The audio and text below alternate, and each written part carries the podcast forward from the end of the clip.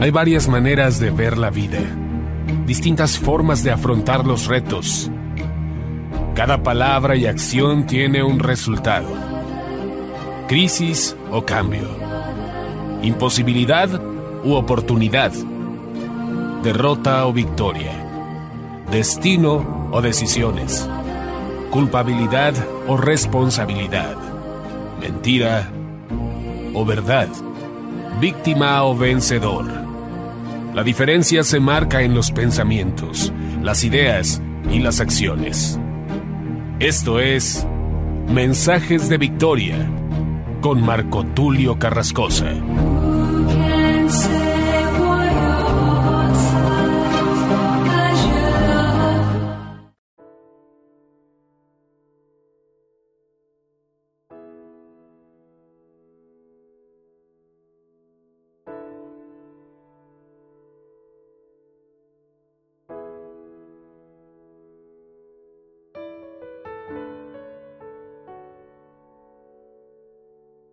Bendiciones a todos, es un enorme gusto poder saludarles, un verdadero privilegio poder llegar hasta sus hogares para compartir el poderoso mensaje de la palabra de Dios. Me dirijo a aquellos que nos escuchan a través de la radio, a través de internet, llegando hasta los hogares, los trabajos, oficinas, transportes, en el lugar donde se encuentren. Verdaderamente es un privilegio poder llegar hasta ustedes. Damos gracias a Dios por todos aquellos que hacen posible que estas transmisiones puedan llegar a diferentes lugares. No tenemos con exactitud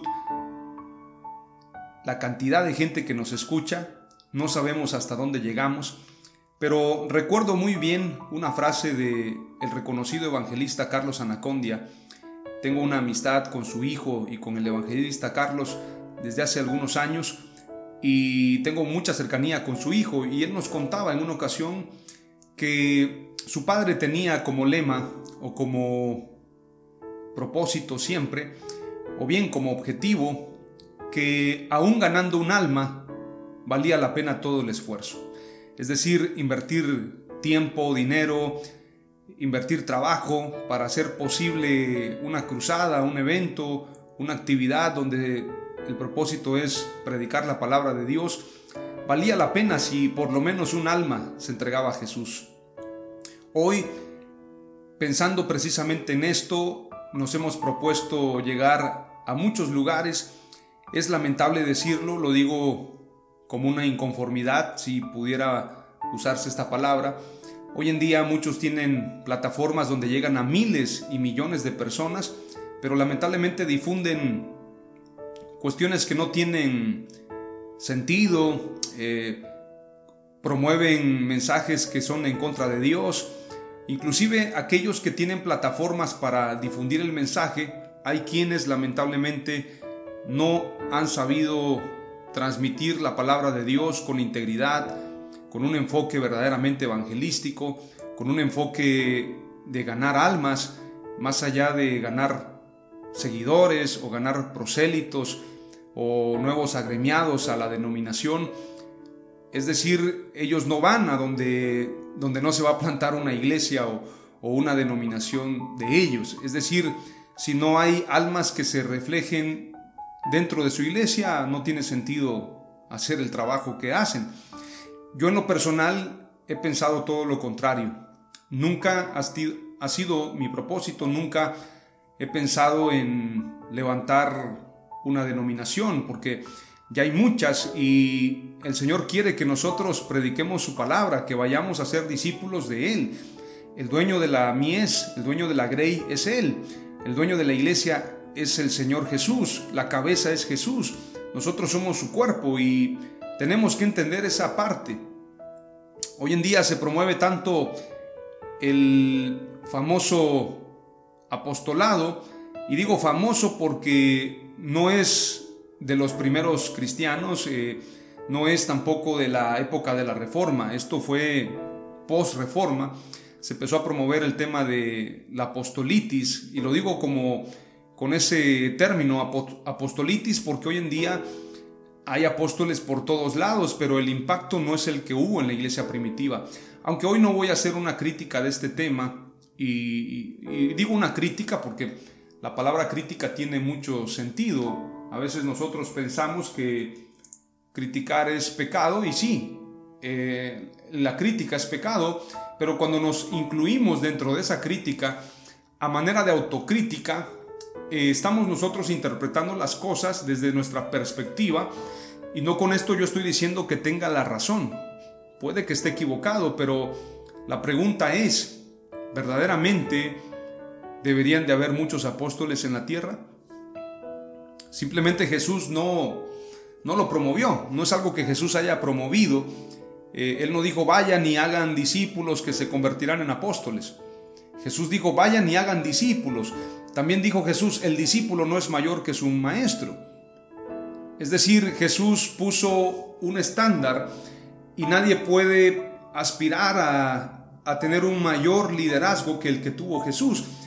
Pero es más, Jesús dijo, el que quiera servir, el que quiera ser el mayor, que sea el que sirva. Y el que sirve es el mayor de todos. Entonces, en base a esto, nuestra meta debe ser el servicio, debe ser la adoración, darle a Jesús el primer lugar, darle a nuestro Dios toda la gloria, toda la alabanza y todo el reconocimiento.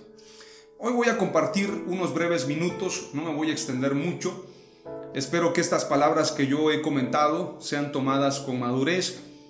No estoy en esta plataforma para criticar ministerios, no estoy para eso, estoy aquí para que hagamos una autocrítica y verdaderamente tengamos una reforma en las cosas que hemos estado haciendo que no van acorde a la enseñanza de nuestro Señor Jesús. Es decir, que volvamos a las sendas antiguas, volvamos a lo esencial, volvamos a lo verdaderamente importante y entendamos lo que significa misericordia quiero y no sacrificio. Que verdaderamente dejemos los títulos, los nombres y pasemos a ser colaboradores en el ministerio. Como bien enseñó el apóstol Pablo, ni Pablo es algo, ni Apolos, ni el que siembra ni el que riega, sino el que da el crecimiento esto es nuestro Dios. Por lo tanto, nosotros tenemos que tener en nuestra mentalidad, en nuestro corazón, precisamente el modelo. Si nosotros no estamos siendo como Jesús fue, estamos perdiendo el tiempo, estamos desenfocándonos. Jesús, dice la escritura, que tomó forma de siervo, tomó forma de hombre y estando en la condición de hombre se convirtió en, un siervo. Él vino a servir, Él vino a entregar su vida, Él vino a dar su vida por cada uno de nosotros. Entonces no puede haber en nuestro corazón un deseo insano en superar a los demás. Es decir, no estamos aquí para competir con nadie. No nos preocupa si tenemos muchas personas eh, conectadas en una página de Facebook.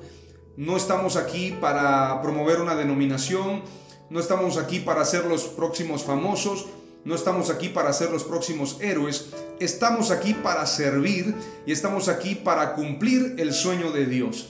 Ese es el propósito por el cual estamos en esta tierra y tenemos que tenerlo muy en claro. Hoy voy a compartir un mensaje muy interesante y es parte de esta serie de, denominada Transformación Generacional. Y hoy vamos a ir al episodio número 4, que significa, o, bien se llama, se denomina este episodio número 4, el propósito de la unción. Es decir, la unción tiene un porqué y un para qué, un, un propósito, y hoy vamos a hablar acerca de ese propósito. Antes de compartir la palabra, antes de desarrollar el mensaje, quiero hacer una breve oración para que sea Dios quien nos dirija y quien nos dé la sabiduría para compartir esta palabra. Señor, me inspiro al orar en este momento en lo que enseña Filipenses capítulo 2. Por tanto, si hay alguna consolación en Cristo, si algún consuelo de amor, si alguna comunión del Espíritu, si algún afecto entrañable, si alguna misericordia, completad mi gozo sintiendo lo mismo, teniendo el mismo amor, unánimes, sintiendo una misma cosa. Nada hagáis por contienda o por vanagloria, antes bien con humildad estimando cada uno a los demás como superiores a él mismo, no mirando cada uno por lo suyo propio, sino cada cual también por lo de los otros. Haya pues en vosotros este sentir que hubo también en Cristo Jesús, el cual siendo en forma de Dios no estimó el ser igual a Dios como cosa a que aferrarse, sino que se despojó a sí mismo tomando forma de siervo, hecho semejante a los hombres, y estando en la condición de hombre se humilló a sí mismo, haciéndose obediente hasta la muerte y muerte de cruz. Por lo cual Dios también lo exaltó hasta lo sumo y le dio un nombre que es sobre todo nombre, para que en el nombre de Jesús se doble toda rodilla de los que están en los cielos y en la tierra y debajo de la tierra, y toda lengua confiese que Jesucristo es el Señor para gloria de Dios Padre. Padre amado, queremos identificarnos con este pasaje, queremos identificarnos con la humillación tuya. Padre amado, renunciamos a la altivez, renunciamos al egocentrismo, renunciamos a todo aquello que nos separa de ti, renunciamos a nuestra manera de pensar, Señor, que podamos nosotros tener tu mente, la mente tuya, la mente de Cristo, la mente de Jesucristo, que podamos arrancar todo pensamiento que no te obedece, que podamos traer todos los pensamientos cautivos a la obediencia a ti, Señor, porque esto a ti te agrada. Padre, te pedimos perdón por nuestros errores, por nuestras rebeliones, por nuestros pecados, por el orgullo que pueda haber en nuestro corazón, Señor. Te pido perdón en el nombre de Jesús una vez más y te ruego, Señor, que a través de la radio podamos llevar el mensaje a miles y miles de personas y que este mensaje produzca frutos para vida eterna. Que este mensaje, Señor, sea un mensaje diferente, un mensaje fuera de lo ordinario. Que estos mensajes, Señor, tengan un enfoque cristocéntrico, bibliocéntrico, que la Biblia sea la autoridad, que la escritura, Señor, sea lo medular y que sobre todo, Señor, podamos glorificar tu nombre. Que a través de la predicación tengamos esa oportunidad, Señor, de llevar buenas noticias, buenas nuevas, porque para esto hemos sido llamados. En el nombre de Jesús, Señor, te pido que me des sabiduría, revelación y que bendigas a los oyentes. Bendice a cada hombre, cada mujer, cada jovencito, jovencita, cada niño que nos escuche a través de la radio y que estas palabras puedan producir por aquello, puedan producir aquello por lo que ha sido enviada tu palabra. En el nombre de Jesús te doy gracias, Señor, y declaro que toda la gloria, toda la honra, todo el reconocimiento y toda la alabanza es solamente para ti, Señor. En el nombre de Jesús. Amén. Aleluya. Vamos a ir entonces al episodio número 4 de la serie Transformación Generacional. Y este episodio número 4 lo hemos titulado El propósito de la unción. Para esto vamos a leer dos pasajes, Lucas 4, 17 al 21. Pero antes de leer Lucas vamos a leer Isaías capítulo 61 Isaías 61, 2 al 3. Vamos a darle lectura entonces primero a Isaías y luego nos vamos a ir exactamente a Lucas. Dice la escritura, leemos Isaías, dice de la siguiente manera. Buenas nuevas de salvación para Sión. El Espíritu de Jehová el Señor está sobre mí porque me ungió Jehová, me ha enviado a predicar buenas nuevas a los abatidos, a vendar a los quebrantados de corazón, a publicar libertad a los cautivos y a los presos apertura de la cárcel, a proclamar el año de la buena voluntad de Jehová y el día de venganza del Dios nuestro, a consolar a todos los enlutados, a ordenar que a los afligidos de Sión se les dé gloria en lugar de ceniza, óleo de gozo en lugar de luto, manto de alegría en lugar del espíritu angustiado, y serán llamados árboles de justicia, plantío de Jehová para gloria suya. Este pasaje nos habla acerca de cuando el Espíritu del Señor unge precisamente al Mesías, Aunque Isaías está escribiendo este pasaje y se puede tomar para él, Isaías estaba profetizando lo que sucedería con el Mesías.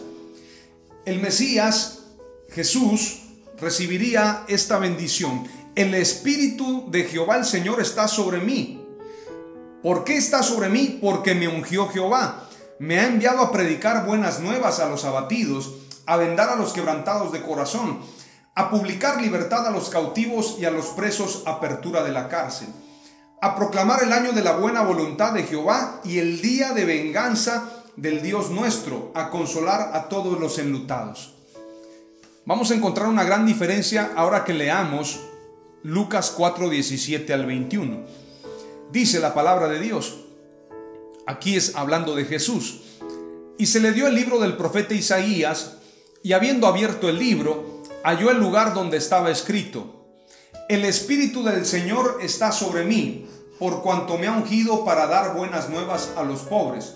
Me ha enviado a sanar a los quebrantados de corazón a pregonar libertad a los cautivos y vista a los ciegos, a poner en libertad a los oprimidos, a predicar el año agradable del Señor. Y enrollando el libro, lo dio al ministro y se sentó y los ojos de todos en la sinagoga estaban fijos en él. Y comenzó a decirles, hoy se ha cumplido esta escritura delante de vosotros. Es aquí donde vienen las palabras claves. Tenemos que notar una gran diferencia en estos dos pasajes, aunque ambos se basan en el libro de Isaías y se basan en el Mesías, se basan en Jesús. Quiero mencionarte una gran diferencia en estos dos pasajes. En el verso 60 y en el verso 2 del capítulo 61 de Isaías dice la escritura, a proclamar el año de la buena voluntad de Jehová y el día de venganza del Dios nuestro, a consolar a todos los enlutados. En este pasaje está hablando de proclamar buena voluntad y venganza. Mas en el pasaje de Lucas, en Lucas capítulo 4 y verso 19 dice, a predicar el año agradable del Señor. Si te das cuenta, en el Nuevo Testamento, cuando Jesús lee este pasaje, omite el año de la venganza del Señor y solamente menciona a predicar el año agradable del Señor. Es importante mencionar esto. Palabras claves número uno. El propósito de la unción, el propósito de la unción es para bendecir y no maldecir. El propósito de la unción es para bendecir y no para maldecir. Tenemos que entender que la unción, la unción tiene una virtud, la unción, la unción es poder de Dios. Cuando Jesús dice, pero recibiréis poder la unción tiene poder. La unción no es poder, la unción tiene poder.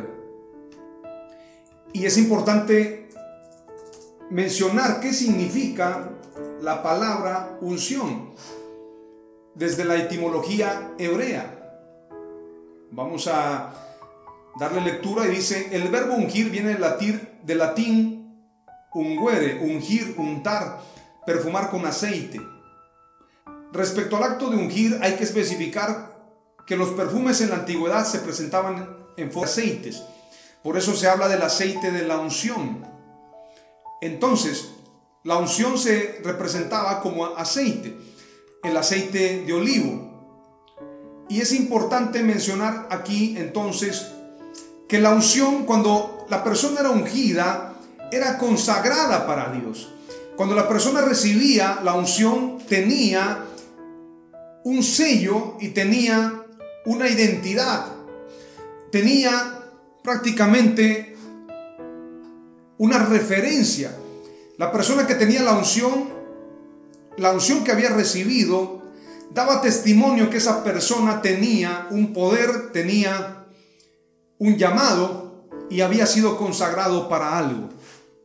Por eso dice el pasaje, en ese verso que leímos, dice, por cuanto me ha ungido para. Es decir, el Espíritu del Señor llegaba después de la unción. Primero la persona era ungida y después de ser ungida, entonces el Espíritu Santo llegaba a ese lugar. Por ejemplo, en el caso de David, vamos a leer un pasaje, dice, entonces Samuel tomó del cuerno de aceite y lo ungió en medio de sus hermanos y el Espíritu del Señor vino poderosamente sobre David desde aquel día en adelante. Luego Samuel se levantó y se fue a Rama. Primer libro de Samuel 16:13. El propósito de la unción es para bendecir y no para maldecir. Este es un primer principio. Si tú quieres la bendición para ser más que el otro, si tú quieres la bendición para llegar más lejos que el otro, si tú quieres la bendición de la unción para ser famoso, si tú quieres la unción para que la mirada se ponga en ti, estás actuando como Simón el mago. Simón quiso pagar un alto precio por tener la unción, pero la unción no se vende, la unción no se paga con dinero, la unción la da Dios a quien Él quiere darla. Entonces tenemos que entender esto. La unción, la unción marca a una persona para un llamado específico. David fue ungido para qué? Para ser rey. Y una vez que David fue ungido, el Espíritu del Señor llegó sobre él. Es decir, tú tienes que pedir la unción a Dios para que la unción cumpla con esa identidad, la unción te marque para ese llamado. Te voy a poner otro ejemplo en Levítico 8:12. Dice, y derramó el aceite de la unción sobre la cabeza de Aarón y lo ungió para consagrarlo. Consagración tiene un significado, es decir, la unción viene cuando alguien es consagrado y esta es la tercera palabra clave. La unción llega la unción llega cuando alguien es consagrado para Dios. No sé si está bien utilizar la palabra llega, porque el que llega es el Espíritu Santo, pero voy a utilizar mejor la unción se deposita en alguien en alguien que es consagrado para Dios. Es decir, si tú quieres la unción, primero tienes que consagrarte a Dios. Si tú no estás consagrado para Dios, no vas a tener la unción. La unción es para aquel que está consagrado para Dios. Aquel que es conforme al corazón de Dios. Y cuando la persona recibe la unción, entonces el Espíritu Santo llega. Faltan dos palabras claves que te voy a compartir y estamos terminando. Dice la escritura, el Espíritu del Señor está sobre mí. Esto habla de sujeción al Espíritu de Dios, sujeción a su palabra. El Espíritu del Señor está sobre mí. Es decir, su voluntad está por encima de la mía. Pero luego dice, por cuanto me ha ungido. Es decir, el Espíritu del Señor no estaría sobre mí si yo no fuese un ungido. Por cuanto me ha ungido, el Espíritu del Señor está sobre mí.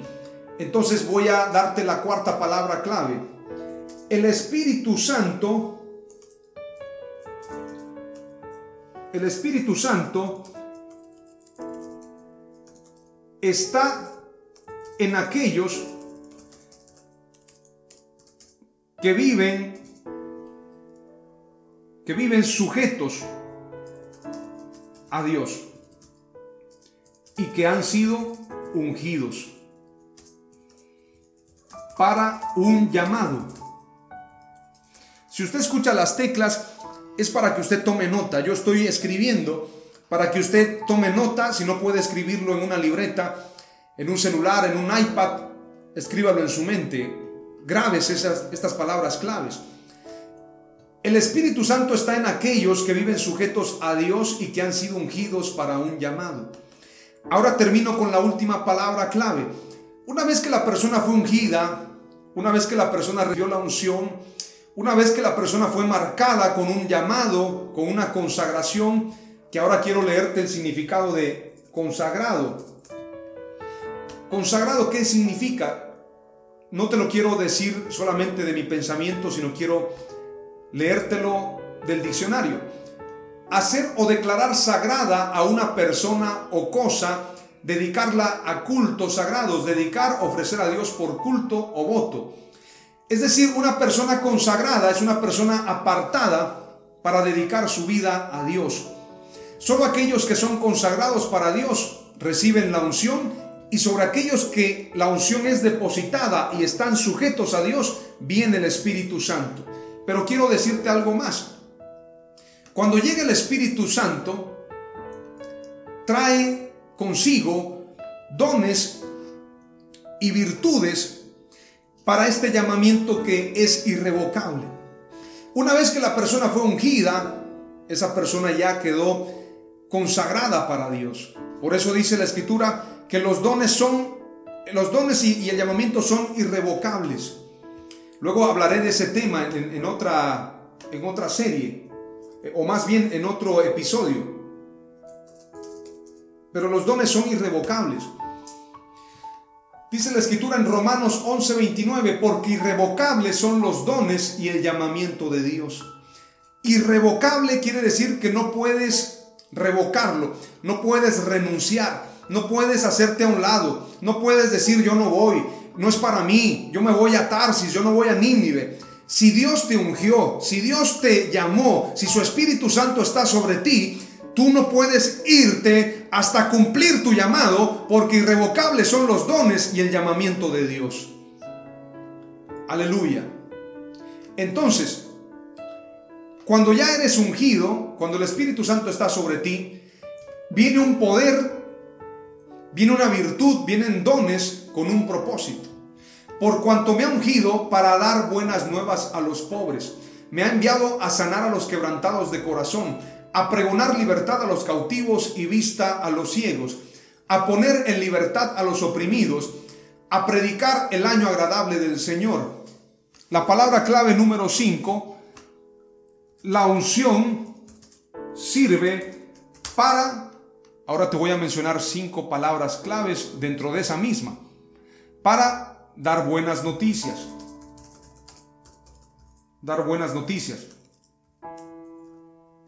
Esa es la, primera.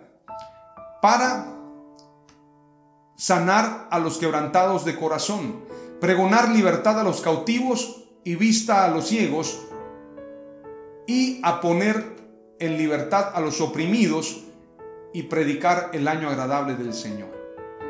Es decir, que la unción es para esto. La unción no es para ti, la unción no es para que tú tengas privilegios, seas reconocido, la unción no es para hacer dinero, la unción no es para ser famoso, la unción es para sanar a los quebrantados de corazón, pregonar libertad a los cautivos, vista a los ciegos, poner en libertad a los oprimidos y predicar el año agradable del Señor. Esas son las cinco palabras claves que he compartido contigo. Deseo con todo mi corazón que seas edificado con estas palabras. Voy a repetirte las cinco palabras claves y luego oramos al Señor. Primer palabra clave, el propósito de la unción es para bendecir y no para maldecir. Por eso el Señor quita esa parte de Isaías 61, donde dice, dice Isaías 61, proclamar el año de la buena voluntad de Jehová y el día de la venganza del Dios nuestro. Esa parte, esa declaración la quita el maestro y solamente comenta a predicar el año agradable del Señor. El propósito de la unción es para bendecir y no para maldecir. Número dos, la unción marca a una persona para un llamado específico. ¿Para qué te ungió Dios? Para gobernar. ¿Para qué te ungió Dios? Para predicar. ¿Para qué te ungió Dios? Para orar por enfermos, para sanar a los enfermos. Hay un propósito en la unción. Palabra clave número 3. La unción se deposita en alguien que es consagrado para Dios. Si tú no estás consagrado para Dios, no esperes la unción. Palabra clave número 4. El Espíritu Santo está en aquellos que viven sujetos a Dios y que han sido ungidos para un llamado. Y la última palabra clave, la unción sirve para dar buenas noticias, sanar a los quebrantados de corazón, pregonar libertad a los cautivos y vista a los ciegos, para poner en libertad a los oprimidos y predicar el año agradable del Señor. Ese es el propósito, así que cumplamos con el propósito de la unción. La unción es para eso, para que seamos marcados con ese llamado y cumplamos con ese llamado para la gran comisión. Pero recibiréis poder y ese poder lo hemos recibido por cuanto seremos testigos. Por cuanto tenemos que testificar, tenemos que sanar a los enfermos, limpiar a los leprosos, predicar el año agradable del Señor y utilizar esa unción para un propósito. En el nombre de Jesús oramos y damos gracias a Dios. Padre amado, te doy gracias en el nombre de Jesús por estas cinco palabras claves que son parte de este episodio número 4, el propósito de la unción. Te doy gracias Señor porque tú estás con nosotros y tú quieres que cumplamos con nuestro llamado. Te damos gracias Padre por este tiempo, te glorificamos y te pedimos, Señor, que tú seas con nosotros, en nosotros y por encima de nosotros. En el nombre de Jesús te adoramos, Señor. Amén.